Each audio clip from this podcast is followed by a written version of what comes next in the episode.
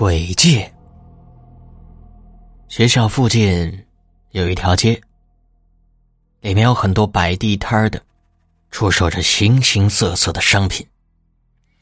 很多学生平时都喜欢来这里转转，看能不能买到些喜欢的东西。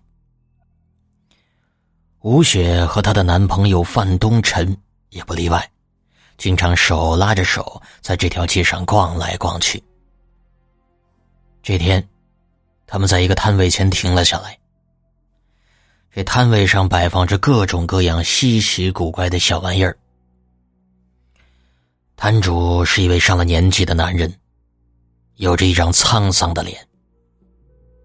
吴雪在那些商品中看来看去，忽然被一个造型奇特的戒指给吸引了。这戒指看上去很有年头了。上边还刻着一小小的头像。他一下就喜欢上了这枚戒指，于是就向摊主询问价格。但是摊主看到那枚戒指之后，先是露出了惊讶的神色，然后很不好意思的拒绝了吴雪的请求。实在对不起，这个戒指不是商品，应该是我无意间放到这里的。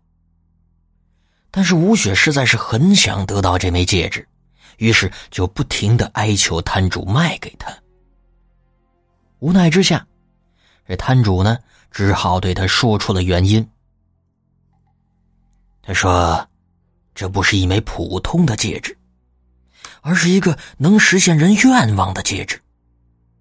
但说它是一枚鬼戒更为合适，因为它实现的愿望。”只会带来灾难。摊主是怕这枚戒指害了他们，所以才不肯出售。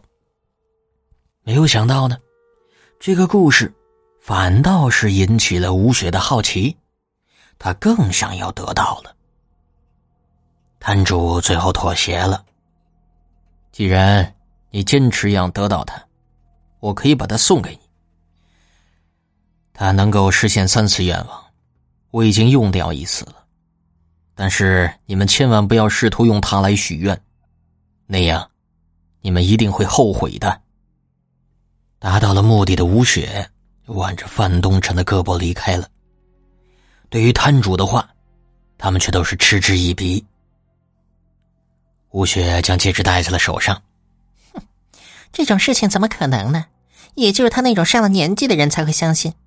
如果他真的能实现愿望。那就让我为父母挣二十万吧。就在这个时候，那戒指似乎是亮了一下。吴雪不由自主的打了个冷颤，啊！但是他并没有放在心上。没有想到啊，两天之后，这吴雪闯红灯时遭遇了车祸，当场就死了。那身体呀，几乎就被压成了两截儿。脑袋也被压得像是纸片一样，内脏和脑浆散落一地，非常恐怖。最终经过调解，对方赔偿吴雪的家人二十万元。失去爱人的范东辰呐，哭的是死去活来的。他看着那枚戒指，悔恨当初没有听那摊主的劝告。这枚戒指，果真是枚鬼戒。他实现了吴雪的愿望，却杀死了吴雪。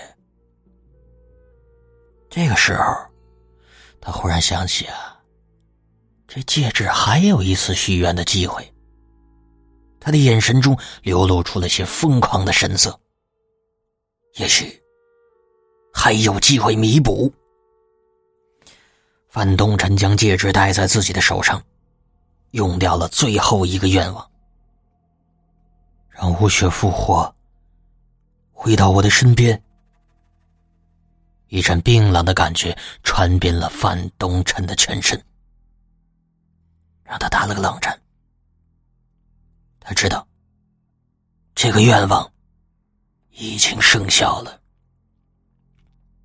然而，当敲门声响起的时候，范东辰才意识到自己犯了一个致命的错误。吴雪虽然复活了，但是他的身体还是死前的恐怖模样。